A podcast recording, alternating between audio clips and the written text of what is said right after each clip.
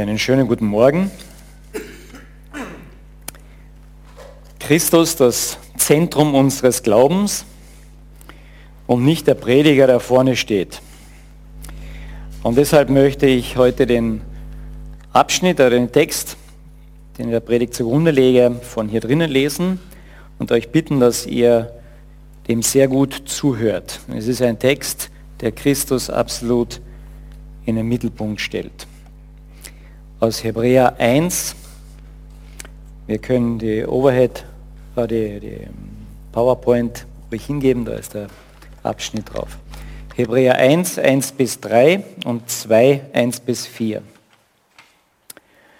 Nachdem Gott vielfältig und auf vielerlei Weise ehemals zu den Vätern geredet hat in den Propheten, hat er am Ende dieser Tage zu uns geredet im Sohn, den er zum Erben aller Dinge eingesetzt hat und durch den er auch die Welt gemacht hat.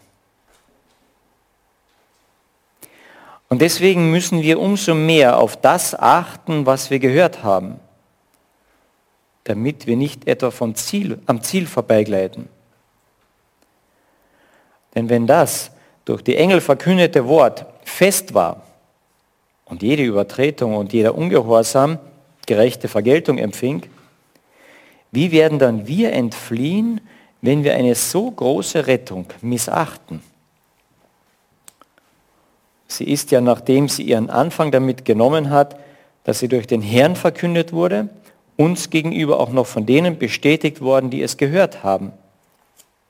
Wobei Gott zugleich Zeugnis gab durch Zeichen und Wunder und mancherlei Machttaten und Austeilung des Heiligen Geistes nach seinem Willen.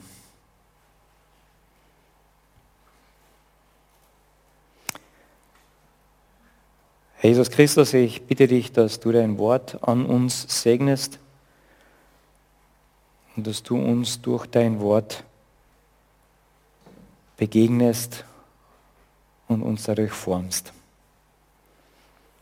Amen.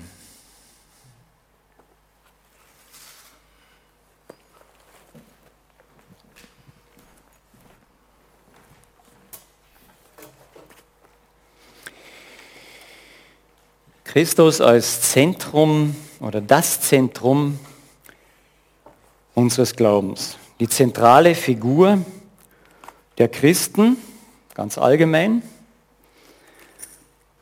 aber vor allem auch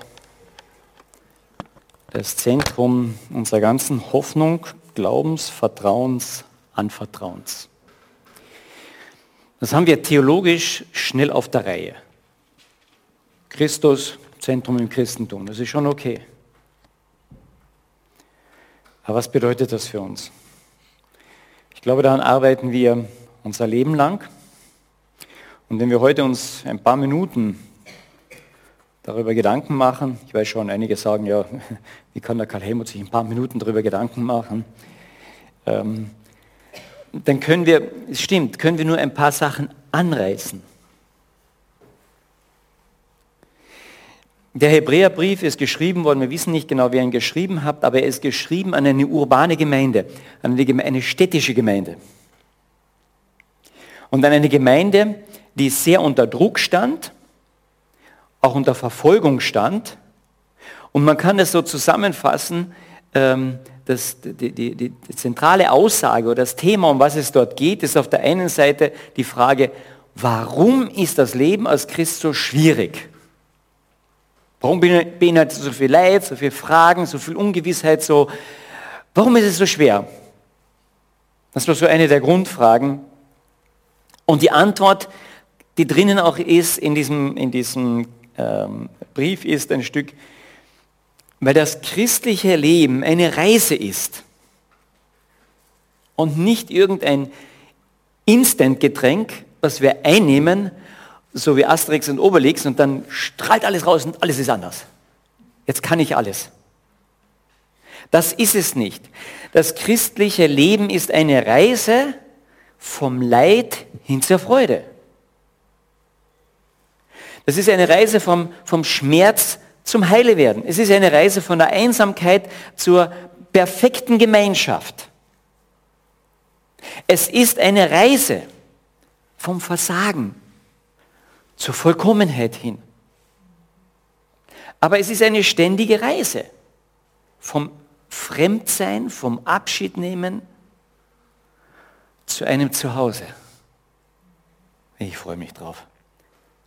Es ist eine Reise von Schwachheit, von Krankheit, von Sterben zum Leben. Es ist eine Reise. Und auf dieser Reise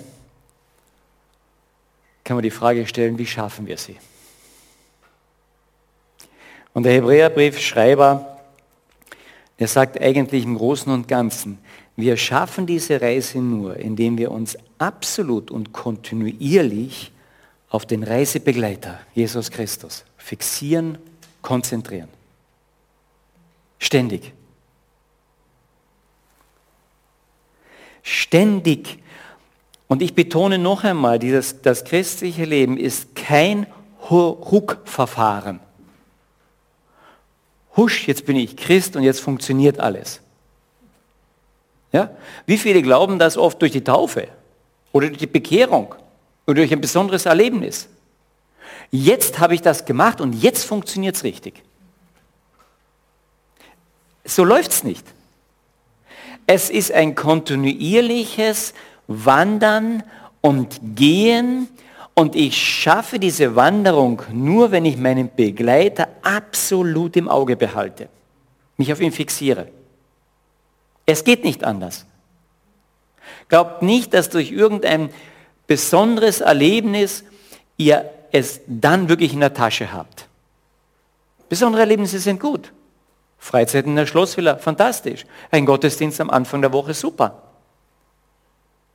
Aber ich habe nicht durch einen Gottesdienst die Woche in der Tasche. Christliche Woche. Nein, schon wenn ich hier rausgehe, ich muss mich immer wieder auf Christus fixieren. Und das soll das Thema auch ein Stück sein. Wir haben drei Punkte, die ein bisschen ineinander greifen. Was bringt uns dieser Jesus Christus? Was bringt er uns? Das zweite, was kann oder warum kann er uns das überhaupt bringen? Und wie kann dadurch Lebensveränderung geschehen? Was bringt er uns? Er bringt das Wort. Nachdem Gott vielfältig und auf vielerlei Weise ehemals zu den Vätern geredet hatte in den Propheten, hat er am Ende dieser Tage zu uns geredet im Sohn. Wenn wir den ersten Teil hier anschauen, nachdem Gott auf vielfältig vielerlei Weise geredet hat, da heißt es eigentlich Polytropos im Griechischen, das ist ja ein, ähm, in vielen Bruchstücken gesprochen hat. Ja? Dem Propheten hat er viele kleine Bruchstücke gegeben über Gott, über seinen Retter und so weiter. Und nachdem er das über viele, viele hunderte Jahre getan hat, sagt er am Ende der Zeiten, und das Ende der Zeit beginnt immer mit Jesus und seiner Wiederkunft. Das ist das Ende der Zeit. Ziemlich lang, ja. Ein langes Ende. Kein dickes, sondern ein langes. Als, am Ende dieser Zeit heißt es, am Ende dieser Tage hat er zu uns geredet, im oder durch den Sohn, den er zum Erben aller Dinge eingesetzt hat, durch den er auch die Welt gemacht hat. Er ist das lebendig gewordene Wort. Was bringt er uns? Sich selbst.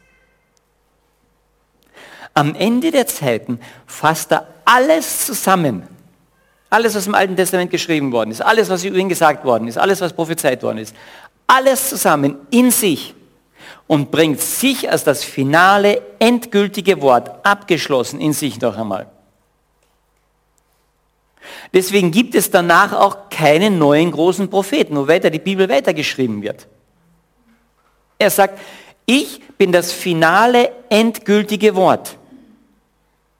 Paulus sagt dann, wir haben das erlebt, äh, der Schreiber hier, Entschuldigung, ist nicht Paulus, weiß, wissen wir nicht genau, hat das, äh, die, die Jünger haben es erlebt, haben es weitergesagt. Die Apostel sprechen das weiter, aber sie reden über diesen Christus, der erschienen ist, als das finale, endgültige Wort Gottes. Und das ist ein wenig befremdend in unserer heutigen Zeit. Das muss doch alles sich irgendwie weiterentwickeln. Und hier steht es, nein.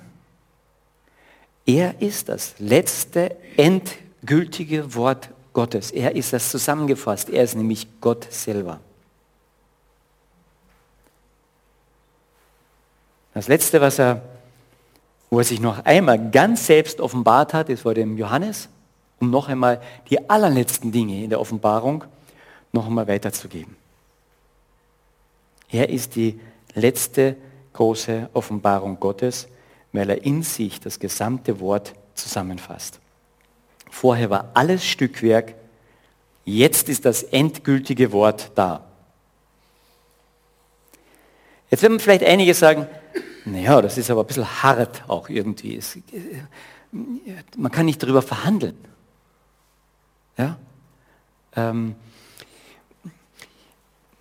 wir haben in unserer heutigen Zeit so die, die Art und Weise, wir möchten, hm, wo es ähm, sympathisch und nett miteinander umgeht, dann sollte man eigentlich einer Meinung sein.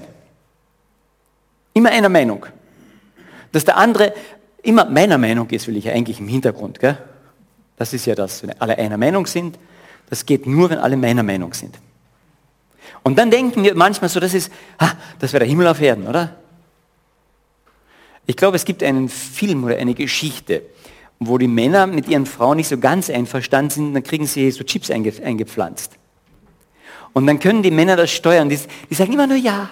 Und sie sind in der Küche und machen alles. Und ja, Schatz, mache ich alles für dich. Ja. Und wenn wir ins Bett gehen wollen, ja, natürlich, wollen wir ins Bett gehen. Ja, gehen wir aus. Ja, natürlich, super. Sie sind, sagen zu allem ja. Es ist einfach äh, herrlich. Und doch ist nicht so ganz herrlich. Warum? Weil es nicht persönlich ist. Es ist ein Stück ein Roboter. Es ist kein Gegenüber, sondern es ist ein Stück Schöpfung von diesen Männern. Es ist bequem und nett und schön, aber es fehlt was. Für eine intime, nahe persönliche Beziehung brauche ich auch den Widerspruch. Muss die Möglichkeit sein, dass der andere mir auch Nein sagen kann. Andere Finalitäten mir vorsetzt.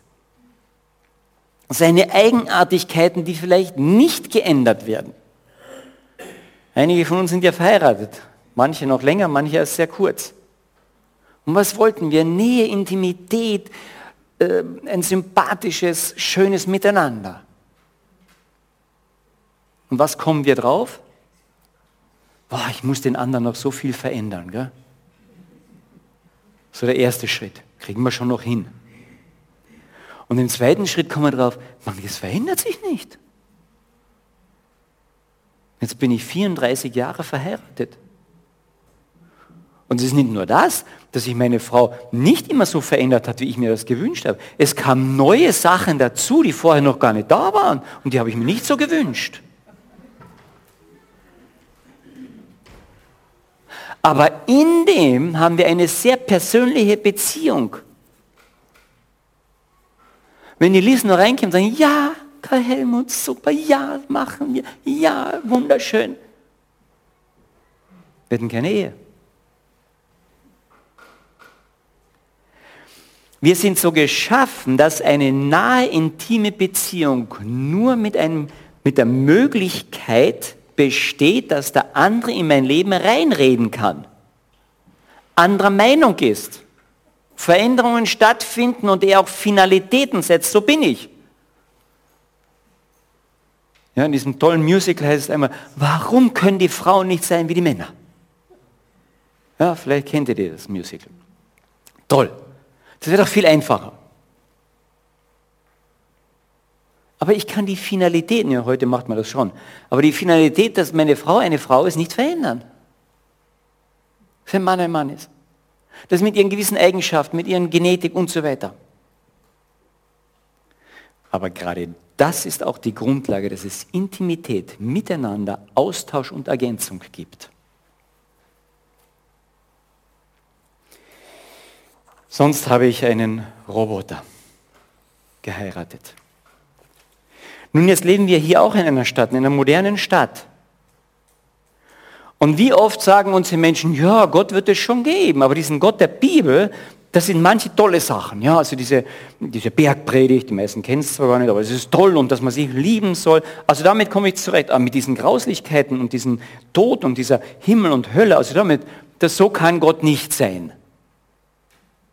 Und es kann doch nicht sein, dass, dass, dass Gott am Ende das nicht wirklich, äh, meine Bravheit nicht ein Stück weit auch berechnet und dass er dann seinen eigenen Sohn ans Kreuz, ich, damit komme ich nicht so gut zurecht. Aber dass, dass ein Schöpfer dahinter ist, ja, das geht schon wieder. Hallo, könnte es sein, dass wir Gott einen Chip eingepflanzt haben? Dass er so zu ticken hat, wie ich mir das vorstelle?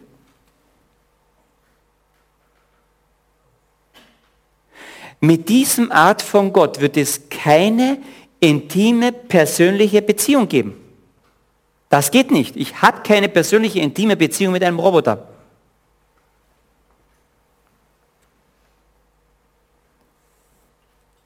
Versteht ihr, wenn, ihr wenn, wenn es darum geht, im christlichen Glauben eine persönliche Beziehung zu haben, dann muss Gott die Möglichkeiten haben, ein finales Wort zu sagen. Wie kann Gott dich sonst korrigieren? Wie kann er dich justieren? Und Jesus Christus kam als Gottes finales, zentrales Wort. Und er sagt, er ist ein, ein Anstoß. Da stoßen sich Leute dran, richtig. Weil da gibt es Dinge, die kann ich nicht diskutieren. Er ist das finale Wort Gottes. Aber weil er das ist, weil er auch widerspricht, kann ich mit ihm eine persönliche und intime Beziehung haben. Weil er das ist.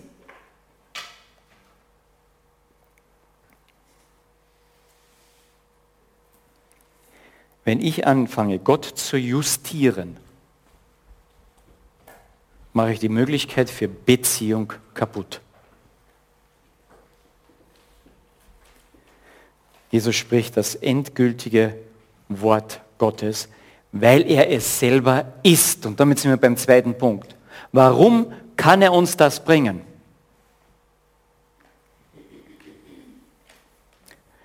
Denn zum, er hat am Ende dieser Tage zu uns geredet im Sohn, den er zum Erben aller Dinge eingesetzt hat, durch den er auch die Welt gemacht hat. Er, der die Ausstrahlung seiner Herrlichkeit und Abdruck seines Wesens ist. Dieses Wort dort ist eigentlich Charakter im Griechischen.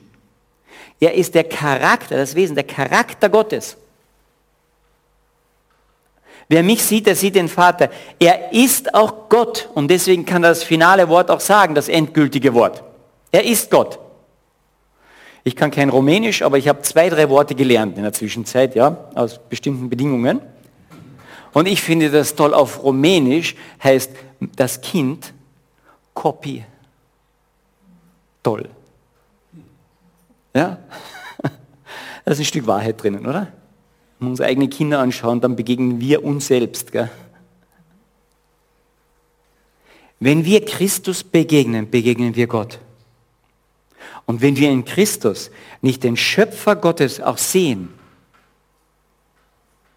dann begegnen wir irgendwo nicht mehr Gott.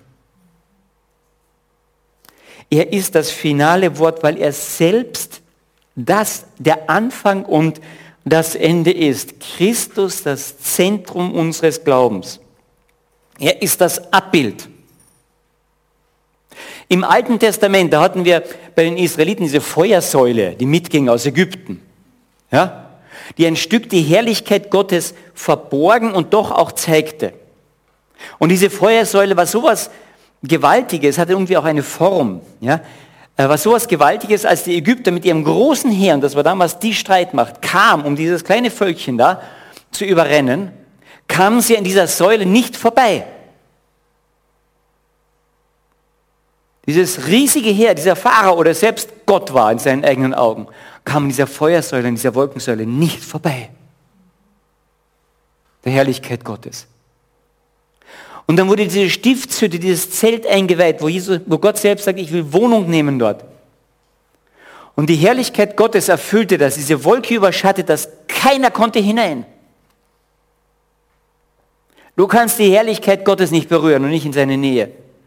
Und dann ging es auf den Berg, wo Gott erscheinen wollte und die Gebote geben wollte. Und keiner konnte diesen Berg berühren, weil Gottes Herrlichkeit sich drüber legte. Gottes Größe. Und als die Tempel eingeweiht waren, bei Salomon und später als der neu gebaute Tempel, als sie von der Gefangenschaft zurückkommen, bei der Einweihung füllte die Herrlichkeit Gottes den Tempel und kein Priester konnte hinein.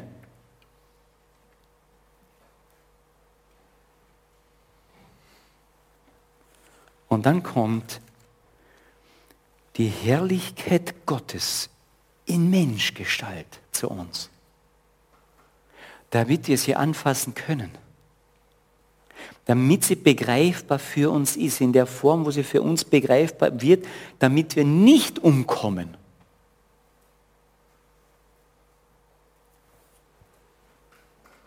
Das finale Wort kommt zu uns. Ich möchte dazu 2. Korinther 3 lesen.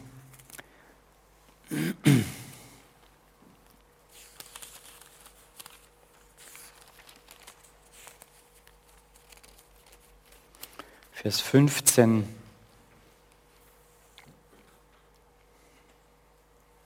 Da steht, aber bis heute, so oft nämlich Mose gelesen wurde, liegt eine Decke auf unserem Herzen. Dann aber, wenn es sich zum Herrn wendet, aber dann aber, wenn es und der Mensch sich zum Herrn wendet, also unser Herz, dann wird diese Decke weggenommen. Der Herr aber ist der Geist, wo aber der Geist des Herrn ist, ist Freiheit. Wir alle aber schauen mit aufgedecktem Angesicht die Herrlichkeit des Herrn an und werden verwandelt in dessen Bild von Herrlichkeit zu Herrlichkeit. Das ist ja verrückt. Hier sagt der Paulus, am Anfang, noch im Alten Testament, für das Volk war noch eine gewisse Decke drüber, die konnten das nicht erkennen, sehen. Aber jetzt, als Jesus Christus gekommen ist, ist die Decke weg und wir können Gott sehen ein Stück weit in Christus. Und wenn wir diesen Christus nicht anschauen und nicht auf ihn sich konzentrieren, dann ist irgendwas anderes Herrlichkeit für uns und wir werden nicht verwandelt. Aber wenn wir diesen Herrlichkeit anschauen, werden wir verwandelt. Aber es gibt keine andere Möglichkeit. Er muss das Zentrum unseres Glaubens sein. Wenn wir uns auf ihn konzentrieren, werden wir verwandelt.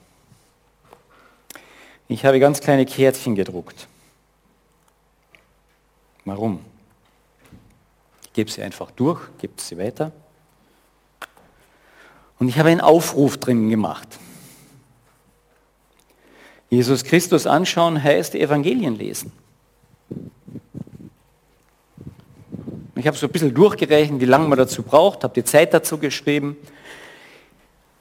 Und ich möchte einen Aufruf machen, bis Ende des Jahres mindestens die vier Evangelien durchzulesen. Lesezeit ungefähr neun Stunden. Könnt ihr gemütlich lesen, nicht drüber nach, das ist einfach Lesezeit. Wenn ihr jeden Tag fünf Minuten nur lest, seid ihr bis Ende des Jahres fertig. Und wenn ihr eine Viertelstunde lest, habt ihr noch ein Drittel der Zeit Zeit, darüber nachzudenken. Oder zwei Drittel. Und wer fleißiger ist, der lest bitte das, die Auswirkung davon, wenn sich Menschen auf Jesus Christus konzentrieren, die Auswirkung davon ist die Apostelgeschichte. Lest sie durch. Und wer noch eine theologische Erklärung dazu, zu dem Ganzen braucht, der nimmt den Römerbrief dazu. Dann kannst du in zwölf Stunden einen großen Kern des Neuen Testaments gelesen haben. Konzentrieren wir uns auf diesen Jesus Christus, damit unsere Reise vom Sterben zum Leben gelingt. Und wir können uns, dürfen uns auf ihn konzentrieren. Er hat das Recht dazu, weil er ist das Finale, das endgültige Wort Gottes und er ist der Schöpfer Himmels und der Erden. Und damit sind wir ein bisschen schon beim dritten, zweiter und dritte geht ein bisschen ineinander. In einer pluralistischen Gesellschaft etwas einmalig hinzustellen, ist schon ein Stück. Aber die Hebräer haben genau das erlebt. Da war eine plur absolut pluralistische Gesellschaft. Ja, jeder hat eine gewisse Meinung und bitte keine Feste. Und dann kommt dieses Christentum hinein und dieser Jesus Christ und sagt, so ist es aber. Da gab es kein Rütteln. Das ist anstößig, stimmt. Aber weil es anstößig ist, kann ich auch eine persönliche Beziehung haben. Sonst hätte ich nur eine Marionette. Am Anfang, durch das ganze Wort Gott, ihr könnt die, die ganzen ähm, Propheten lesen, Jesaja, Jeremia und so weiter. Da steht immer, und der Herr sprach durch Jeremia. Ja? Das Wort Gottes kam zu Jeremia. Dann sagt er, und so spricht der Herr. Und so spricht Gott der Herr, das und das zu tun. So hat er gesprochen durch die Propheten, das und das zu tun. Als Jesus Christus kommt, sagt er kein einziges Mal, so spricht der Herr. Sondern er sagt, ich aber sage euch. Wahrlich, wahrlich, ich sage euch. Er ist das endgültige Wort Gottes. Er ist die Autorität. Manchmal klingt das nur so, so zwischen hinein. Im, Im Lukas, im zehnten Kapitel, da geht es um diese Dämonen und Dämonenaustreibung, diskutieren sie, wie man das machen kann. Und so in einem Nebensatz sagt Jesus dabei, und übrigens, als äh, ich sah Satan wie einen Blitz vom Himmel auf die Erde stürzen, wie ein Blitz aus dem Himmel fallen. Wollt ihr noch weiter diskutieren über die Dämonen? Vor Grundlegung der Erde, vor dieser ganzen Schöpfung, bevor es die ganzen Galaxis gab, habe ich den Fall Satans miterlebt, da war ich schon dabei.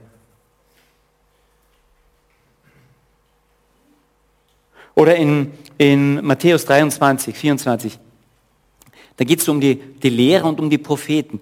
Und dann sagt Jesus, ich habe diese Propheten gesandt und die Lehrer und die Weisen. Ich. Das heißt, er war schon da. Er hat die alle gesandt. Er ist nicht, das steht hier als Mann und erzählt das, was da im Alten Testament passiert. Sagt, nein, nein, da war ich schon. Ich habe die euch alle gesandt. Denn ich bin das Finale, das endgültige Wort Gottes. Ich bin von Ewigkeit zu Ewigkeit. Das A und das O. Der Anfang und das Ende. Ich halte das alles in der Hand. Das sind Dimensionen, die können wir uns überhaupt nicht vorstellen. Wenn du zwischen die, die, äh, den Abstand zwischen Erde und Sonne als ein Blatt Papier nehmen würdest, ja? Ein so ein Blättchen Papier. Das ist der Abstand zwischen Erde und Sonne. Und dann nur unsere kleine Galaxie, ja, die wir so sehen, hier, unsere, es gibt ja x Galaxien. Unsere Galaxie ist immer einfach den Durchmesser. Dann hast du eine Strecke von ungefähr so um die 500, knapp 500 Kilometer. Papier aufeinander. Kannst du dir das noch vorstellen? Abstand Sonne, Erde ist ein Blatt. Der Durchmesser unserer Galaxie ist, wenn du es in Blättern misst, so an 500 Kilometer ungefähr.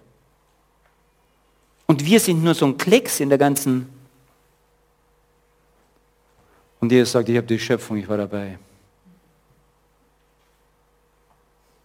Versteht ihr, dass der sagen kann, ich bin das letzte Wort? Da gibt es keine Diskussion. Da kann ich nicht durchdiskutieren. Der kann wirklich sagen, ich sage euch. Der sagt nicht, so spricht der Herr. Ich habe ein Wort von Gott. Nein, nein, er ist Gott, deswegen kann er sagen, ich sage euch. Entweder oder. Versteht ihr, deswegen kann ich Jesus Christus nicht einfach studieren und aufs Regal legen. Er ist Gott. Wenn mir das klar wird, dann kann ich nur zu seinen Füßen niederfallen und sagen, bitte sage mir, ich gehorche, ich will tun. Vollständige Hingabe an diesen großen, an diesen Gott, der das letzte Wort hat. Keiner von uns schafft das. Wir schaffen es einfach so. Wir sollen aber diese Ausrichtung dorthin haben. Und wenn wir diese Ausrichtung und Konzentration, Fixierung auf ihn haben, dann werden wir dorthin verändert. Versteht ihr, wenn dann ähm, Jesus in der Offenbarung sagt zu der einen Gemeinde, ihr seid weder heiß noch kalt, sondern ihr seid lauwarm, deswegen werde ich euch ausspeien. Ja, das ist schon alles richtig mit diesem Jesus. Und dann liegt er auf dem Regal und ich lebe mein Leben. Das geht nicht. Wir kriegen das zustande, ich schon. Aber wenn Christus das Zentrum unseres Glaubens sein soll, dann sagt er, ich will das Zentrum sein, das A und das O, nicht du. Das ist schwierig, das geht uns unwahrscheinlich gegen den Strich. Aber es ist absolut eindeutig. Da diskutiert Jesus nicht drüber. Er weiß, was er ist. Er kommt mit einer Selbstverständlichkeit in die Mitte hinein. Er fragt nicht. Ich bin das A und das O. Entweder fällst du vor mir nieder und lässt dir das gefallen, was ich für dich getan habe, und ich bin dein Herr. Oder du stellst mich aufs Regal, dann habe ich aber hier nicht reinzureden. Lauwarm. Ist das nicht oft unser Problem? Das ist die persönliche Anwendung. Die globale Anwendung dafür gibt es auch. Für diese persönliche Anwendung, okay, da weiß ich, geht es um diese Beziehung. Aber global heißt es ja heute, ja, jeder Glaube ist irgendwo richtig oder gleich falsch. Lassen wir sie alle stehen. Jeder, wie er es denkt. Jeder hat seinen Chipgott keine persönliche Beziehung. Entweder gibt es dann diesen Gott gar nicht, ist nur eine eigene Vorstellung, oder dieser Gott kümmert sich überhaupt nicht um uns, es ist ganz egal, was wir machen. Das Problem ist, weder mit dem einen noch mit dem anderen kann die Menschheit leben. Dann gibt es überhaupt keinen Gott. Ja, aber dann wäre doch endlich Frieden. Dann wäre überhaupt kein Friede. Weil es wäre keine Beziehung da. Jeder hätte seinen eigenen Gott. Und das haben wir ja heute. Jeder kann seinen eigenen Gott haben. Und wir haben immer mehr Frieden, oder? Genau das haben wir nicht. Martin Luther King hat das sowas von begriffen. Ja? Martin Luther King war dieser, der die, der die, die Schwarzen in Amerika wieder in die Gleichberechtigung hineinführen wollte, in die Gleichwertigkeit. Und dann sagten seine Leute auch zu ihm, ja müssen wir jetzt einfach in unserem Christsein, wo die Schwarzen waren sehr im, im Christentum verhaftet, müssen wir jetzt liberaler werden. Und der Martin Luther King sagte, nein, ja nicht, ihr müsst mehr christlich noch sein, noch tiefer im christlichen Glauben. Dann wird Friede. Weil je tiefer du in diesem, in diesem Vertrauen, dieses Zentrum Jesus Christus verankert bist, desto mehr wird das auf dich abfärben in Liebe, Freundlichkeit, Geduld, Langmut. Das sind die Grundlagen für Friede. Das sind die Grundlagen für Friede. Und die ersten Christen, die haben sich lieber den Kopf abhauen lassen, als Krieg zu führen. Und als die Menschen das sehen, die haben Frieden. Die gehen nach Hause, die können gehen. Ihr Tod ist nicht schön, keine Frage. Aber als sie das sehen, diese, die gehen nach Hause, die haben Frieden. Für jeden getöteten Christen, hieß es damals, stehen mindestens zwei neue auf. Die haben evangelisiert durch ihren Tod. Und zum Schluss, wie können wir diese Veränderung wirklich schaffen? Ich habe schon angedeutet. Veränderung durch die Wahrheit, durch das finale Wort, die Botschaft des Evangeliums. Hier haben wir im Kapitel 2, 1 bis 4 eine sehr drastische Darstellung. Deswegen müssen wir umso mehr auf das achten, was wir gehört haben, damit wir nicht etwa am Ziel vorbeigleiten. Denn wenn das durch Engel verkündete Wort fest und jeder Übertretung und jeder Ungehorsam gerechte Vergeltung empfängt, wie werden wir dann entfliehen, wenn eine so große Rettung missachtet wird? Was heißt das hier? Das von Engel verkündigte Wort ist das alttestamentliche Wort, ist das Gesetz. Und er sagt, wenn schon beim Gesetz so klare Richtlinien sind, wer es bricht, dann passiert das und das. Wenn schon bei diesem Gesetz im Alten Testament, was so bruchstückhaft von den Propheten weiter auch gegeben wurde, schon so klare Aussagen gesagt werden, auch in Bezug auf das Gericht. Wie viel mehr, wenn das finale Wort, was das ganze Gesetz beinhaltet, der Schöpfer aller Dinge, der sich im Evangelium uns offenbart, wenn wir den nicht respektieren, was wird dann erst passieren? Und Jesus Christus sagt eindeutig, wer mich nicht annimmt, der ist schon gerichtet. Und deshalb steht hier, deswegen müssen wir umso mehr auf das achten, was wir gehört haben.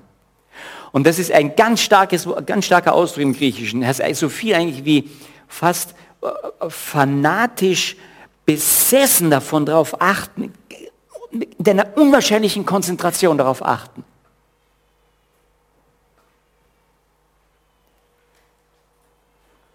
Diese Botschaft und dieses darauf achten, auf diese Botschaft des Evangeliums, hat verändernde Konsequenzen in unserem Leben. Wer diesen Zettel ernst nehmen möchte und mit mir zusammen mindestens die vier Evangelien bis Weihnachten durchlesen möchte, möge ihn unterschreiben und mir zurückgeben. Ich werde nachfragen. So läuft das bei uns. Fragt mich auch.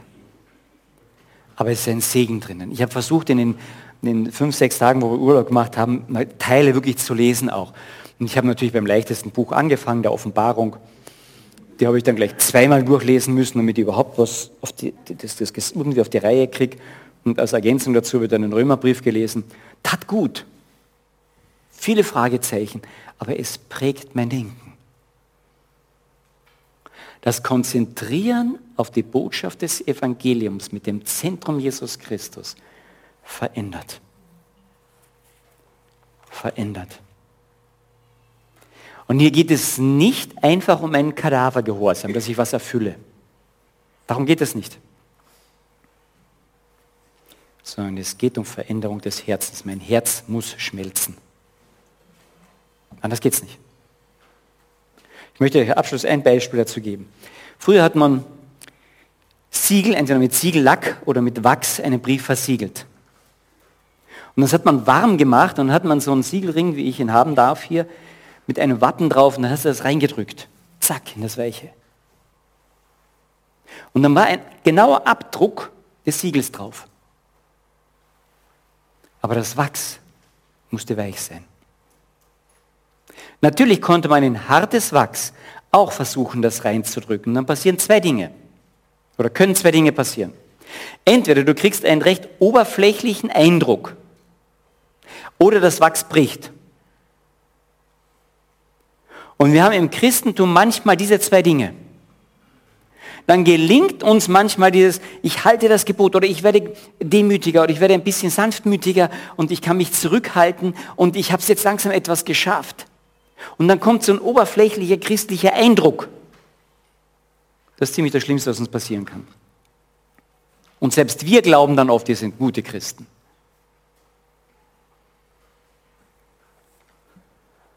Und was dahinter passiert ist, wir werden eingebildet, hochmütig, hochnäsig und nicht demütig. Wenn Gott seinen Eindruck in ein weiches Herz macht, dann werden wir immer demütiger. Und immer demütiger. Oder wir versuchen mit aller Gewalt das Christsein irgendwie zu leben und wir zerbrechen dran. Und dann höre ich solche Sätze in der, in der Seelsorge auch, ich glaube nicht, dass das Christsein wirklich funktioniert. Richtig, es funktioniert so nicht. Das Herz muss weich werden. Jesus Christus sagt, und das Alte Testament schon will das steinerne Herz rausnehmen, dein fleischernes Herz reingeben und da seinen Eindruck hineingeben. Wie passiert das? Indem ich mich auf den, der das Herz und das Leben ist, konzentriere. Und jetzt könnte man sagen, ja, da muss das hier, wir müssen uns da Richtung ihm adjustieren. Gell? Sollte er das nicht bei uns auch ein bisschen machen? Das hat er gemacht. Er wurde Fleisch. Er wurde sogar für uns zur Sünde. Er weiß, was Sünde ist. Er weiß, was Sterblichkeit bedeutet. Und wenn ich ihn am Kreuz sehe und das, was er für mich getan hat, und mich darauf konzentriere und immer wieder mir die Zeit dafür nehme, dann wird er mein Herz verändern.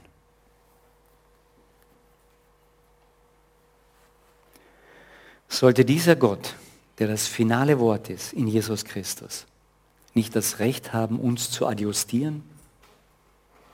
Das sollte er haben. Aber er möchte nicht nur das, er möchte unser Herz verändern.